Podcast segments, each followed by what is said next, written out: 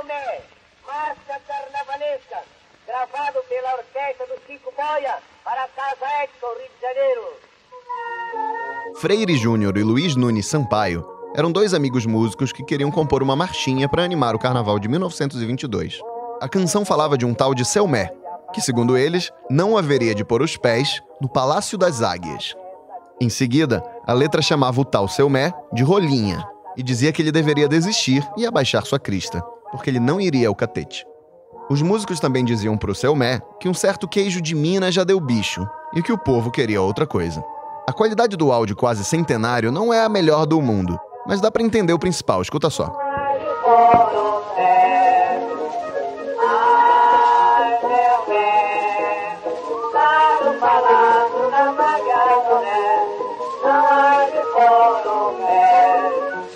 A música foi um sucesso danado, mas o tempo passou e uma hora o Freire Júnior e o Sampaio foram chamados para se explicar na polícia.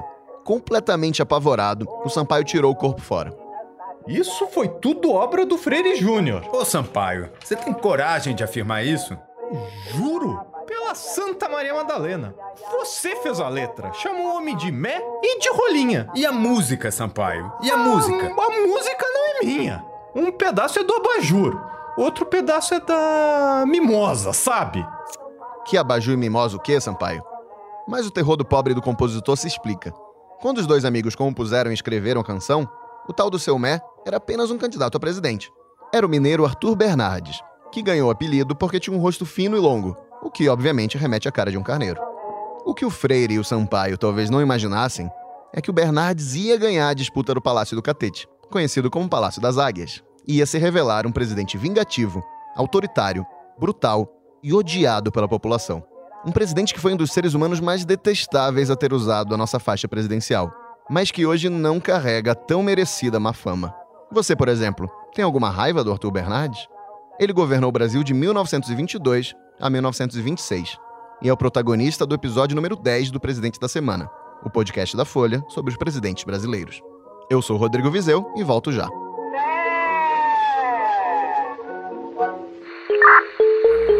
Trabalhadores do Brasil. Brasil tem instituições democráticas sólidas. A epopeia da construção desta nova capital. O vice-presidente, um homem com grande capacidade de dialogar. Repito, não renunciarei. Não há razão para ser. Com absoluta convicção, eu digo: este país vai dar certo. Recapitulando, como eu contei no episódio anterior, o Brasil parecia que estava ficando grande e complexo demais para a velha dança das cadeiras das mesmas elites políticas de sempre. Agora tinha operário, classe média e militar querendo ter voz e poder.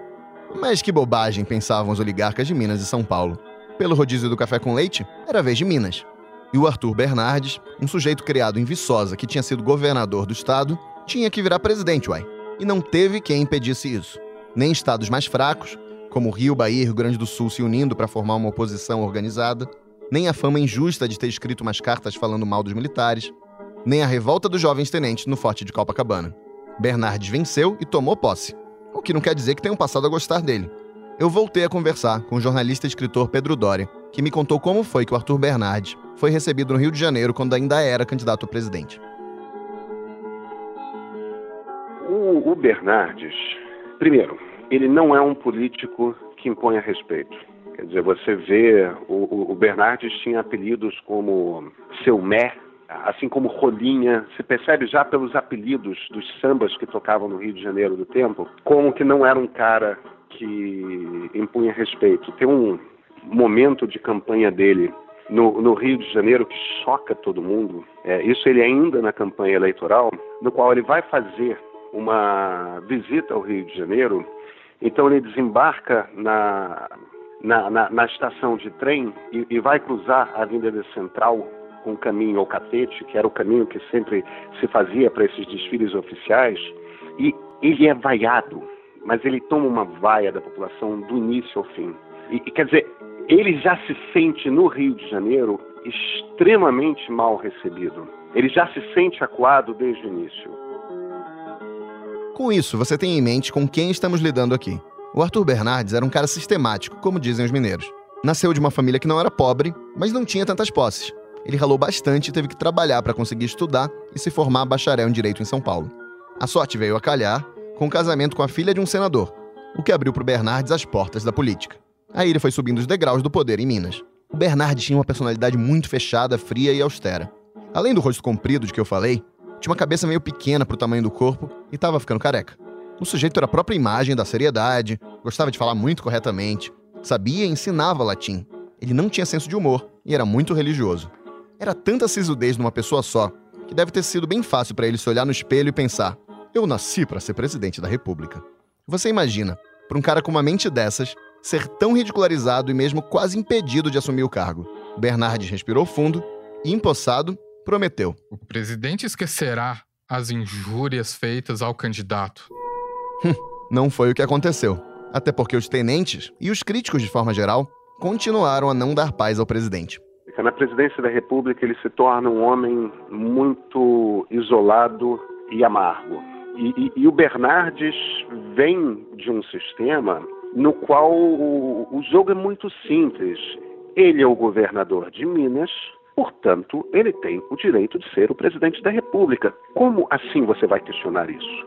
Como assim Pernambuco e Bahia e Rio Grande do Sul e Rio de Janeiro cogitam que não vá ser assim. Dá para perceber em todo o movimento do Bernardes ao longo do governo dele que por trás daquilo tem um homem meio estupefato com como assim tudo isso está acontecendo? Como assim o país está derretendo ao meu redor?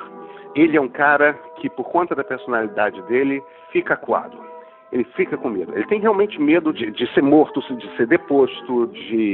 Ele tem medo. Agora, ele é daquelas figuras com uma personalidade aí sim realmente muito autoritária, que a, a reação dele ao medo é raiva.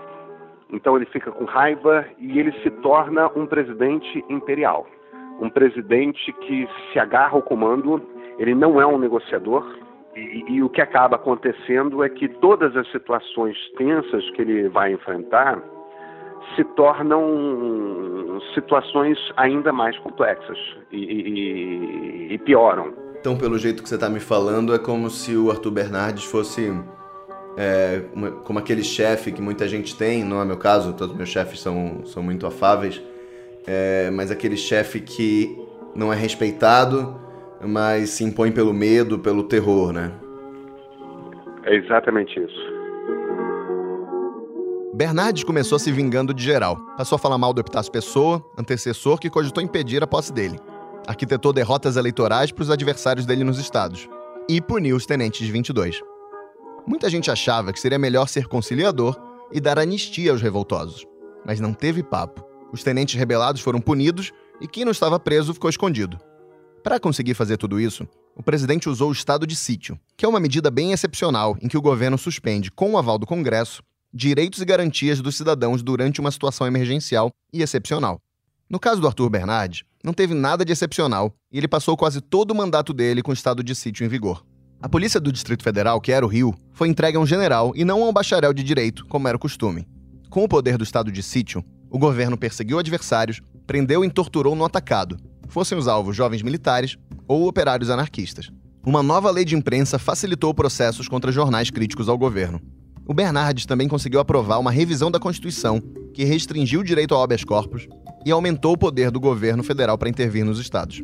Ah, e vale ressaltar, tudo isso aconteceu com o aval do Congresso Nacional.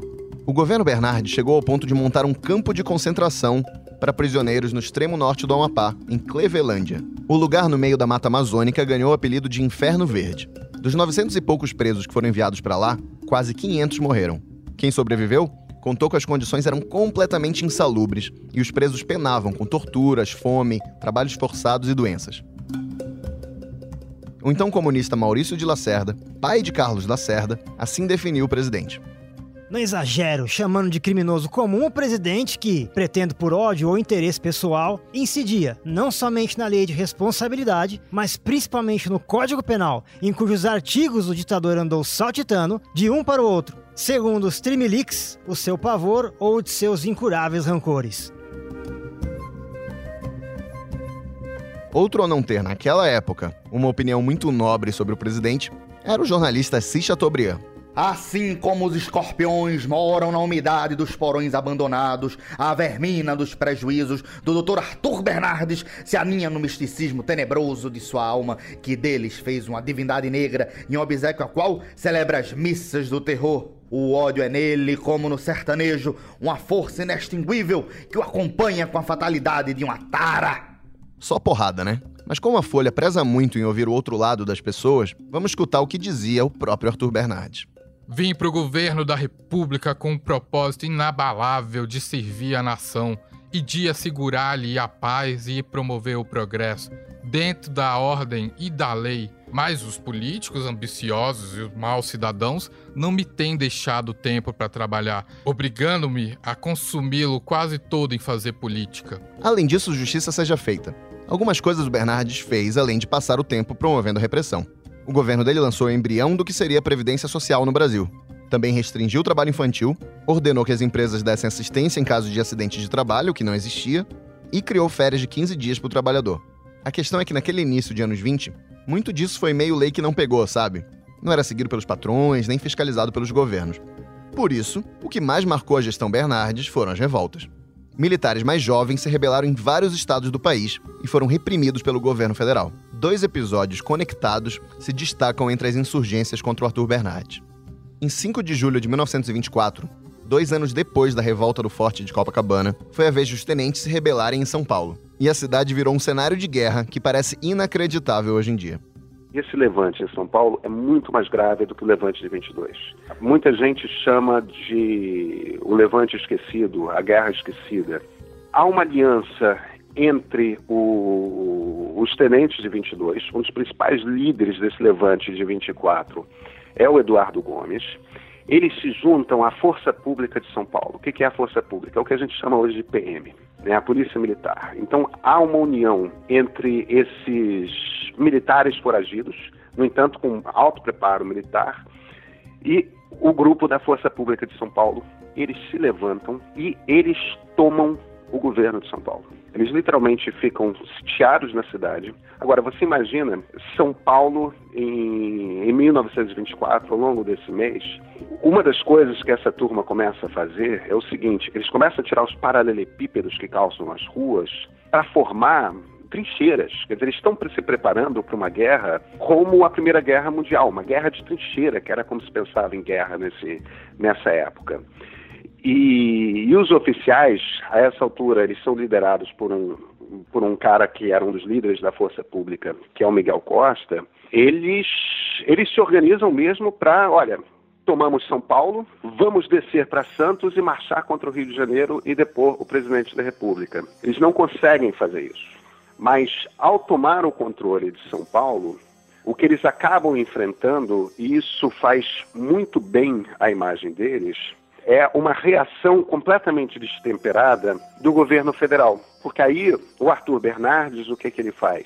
Ele dá ordens para que o exército avance contra São Paulo.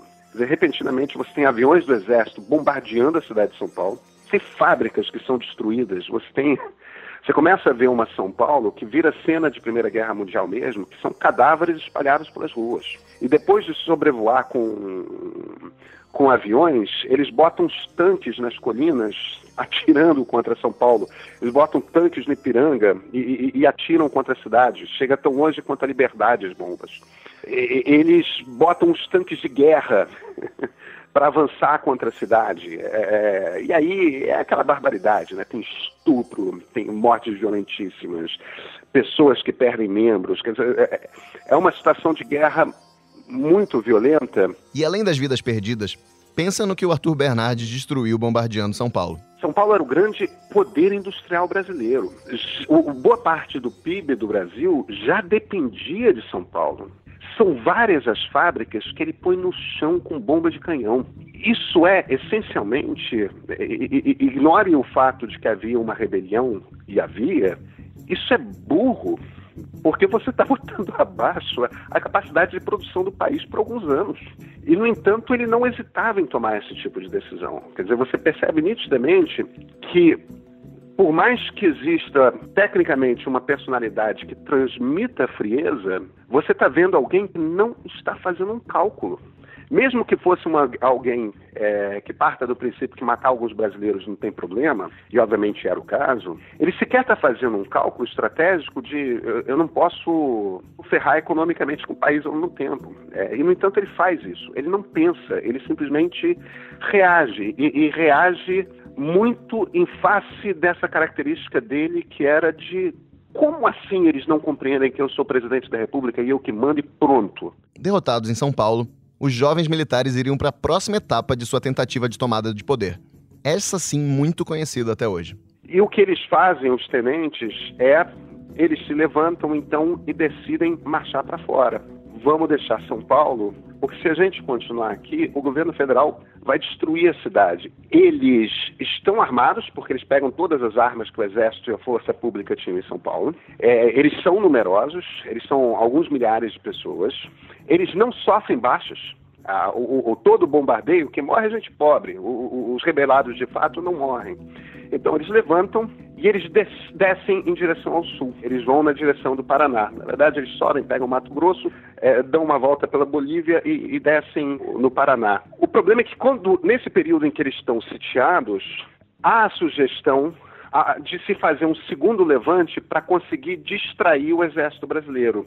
Então, no Rio Grande do Sul, estoura em outubro de 24 um segundo levante. Esse levante, se o, se o primeiro era liderado pelo Miguel Costa, que era esse cara da Força Pública Paulista, e pelo Eduardo Gomes, esse levante gaúcho é liderado pelo Siqueira Campos e pelo Luiz Carlos Prestes. Eles fazem um levante, juntam todos os quartéis quase do Sul e vão subindo ao norte nessa marcha, de forma que as duas colunas, a vinda de São Paulo e a vinda do Sul, se encontram em Foz do Iguaçu. Ao se encontrar em Foz do Iguaçu, há uma redivisão. O Miguel Costa fica no comando. O principal estrategista, porque era o cara que tinha de fato a melhor cabeça como estrategista, o Prestes, é o segundo em comando. Eles essencialmente formam um exército. E eles decidem fazer uma marcha por todo o país. Nós vamos subir ao norte, é, e aí vamos descer pelo Nordeste, a gente vai nesse caminho juntar gente que não acaba mais, vamos chegar ao Rio de Janeiro e vamos depor o presidente da República. Esse é o que a gente chama de coluna Prestes.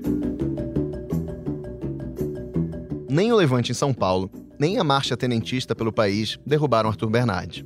Olha, não era nada fácil marchar por esse país nos anos 20. As estradas eram ruins, a logística dificílima, começou a faltar munição, comida e a coluna Prestes foi se desfazendo. O problema maior dos tenentes nem foi o ainda frágil exército brasileiro, mas os capangas dos coronéis, que eram chefes políticos locais que eles foram encontrando pelo caminho. Os jovens oficiais sonhavam em atiçar o povo pela derrubada da República, o que não aconteceu. Pode ter influenciado que, em alguns casos, segundo relatos, os próprios revoltosos cometeram crimes contra as populações que encontraram. Enquanto isso está acontecendo, a maneira como a imprensa lida com a coluna Prestes nas principais capitais, em particular no Rio e São Paulo, é completamente diferente. As descrições que saem na imprensa são de uma coluna heróica. A imprensa é francamente favorável ao movimento da, da coluna Prestes e muito antigovernista. A impressão que a classe média urbana do Brasil está recebendo é de que a coluna é um sucesso e que o movimento contra o Bernardes é, tem de fato chances de, de ganhar alguma coisa. Tanto que quando a coluna se desmonta, aquilo vira uma lenda muito forte. E é em cima dessa lenda que o Getúlio vai fazer o movimento de 1930. É, e, embora seja um movimento político em 30, é, é um movimento político capitaneado em cima da, da boa fama que tinha a coluna Prestes. No fim das contas, o Arthur Bernardes conseguiu o objetivo central do governo dele, que foi se manter no poder. Em 15 de novembro de 1926, ele passou a faixa ao sucessor, o quase paulista Washington Luiz eu acho que o Washington Luiz nunca teve chance. A Primeira República já tinha acabado no governo Arthur Bernardes. Se o Epitácio conseguisse ter encontrado um caminho, mesmo que passado por um, tendo passado por um golpe de Estado, que não pusesse o Bernardes no governo, mas pusesse alguém mais negociador, você não teria permitido que a crise chegasse a um ponto de tal gravidade. Mas o problema é, havia duas questões no Brasil. Uma questão era a movimentação social que pôs dois grupos com poder político de fato na rua e, no entanto, sem poder de decisão na República, que era essa nova classe média ascendente e, e, e esse grupo de operários. Essa era uma força com a qual o Brasil ia ter de lidar. Essas pessoas iam precisar de espaço político, era inevitável. E número dois, você tem a situação de que, por conta dessa fragilidade, outros estados importantes, como Rio Grande do Sul, Bahia, Pernambuco e Rio de Janeiro, queriam mais espaço. Essas duas coisas, esses dois espaços, teriam de ser negociados. Era fundamental que eles fossem negociados. A partir do momento que, nesse momento chave da Primeira República, você bota alguém que sequer cogite a possibilidade de negociar esses espaços, você implode por completo a Primeira República. Se existe alguém que pode ser responsabilizado, responsabilizado sozinho por um fim abrupto que a Primeira República teria, esse cara é o Arthur Bernardes. Por conta da incapacidade dele entender o que estava acontecendo no Brasil. Quando o Washington Luiz chega entre o Bernardes e o Getúlio, ele já não tem mais chance nenhuma. As pontes foram todas dinamitadas pelo Bernardes. Fora da presidência, o Arthur Bernardes ainda teria a vida agitada. Claro que com ele recém-saído do catete, o povo estava com a memória fresca. Aí, quando ele foi eleito senador logo em seguida, soldados tiveram que cercar o Senado para impedir que uma multidão atacasse o ex-presidente. O Bernardes manteve o poder dele em Minas por muito tempo, mesmo após a chegada do Getúlio Vargas ao poder em 1930, o que o Mineiro inclusive apoiou. Daí, na era Vargas, o ex-presidente fica meio que num vai e vem entre dar sustentação ao Getúlio e bater de frente com o novo líder. Nessas, ele acaba preso, exilado, anistiado, vira deputado de novo e chega a ficar numa espécie de prisão domiciliar durante a ditadura do Estado Novo do Getúlio. A desforra do Bernardes veio um pouco depois, quando ele apoiou a saída do Getúlio do poder e continuou a ter influência com a democratização do país, como deputado. Depois de tanto vai e vem, Arthur Bernardes enfim morreu, em 1955. Mas aí, ouvinte, quase 30 anos já haviam se passado desde a saída dele da presidência. E se tem uma coisa que não é o forte do Brasil, é memória e a gente tem um monte de avenida Arthur Bernardes espalhada pelo país. Como depois de deixar o catete, o senador e deputado Bernardes tinha conseguido incluir no currículo algumas causas nobres, como a defesa da Constituição e o fim de uma ditadura, os pecados do presidente Bernardes ficaram para trás. O enterro dele em 55 foi um grande evento que atraiu uma multidão. Os velhos inimigos do passado o tinham perdoado, como os Lacerda ou o próprio Assis Chateaubriand. Na imprensa, ele foi celebrado como grande democrata um adjetivo no mínimo curioso para o homem que pegou um país com militares rebelados, quando até se compreende a necessidade de o governo ser duro. Mas em vez de reduzir os danos, Bernard jogou gasolina na fogueira. Só que para a República Velha explodir mesmo, ainda ia ser preciso mais um fósforo. E quem ia jogá-lo seria Washington Luiz, o próximo presidente da semana.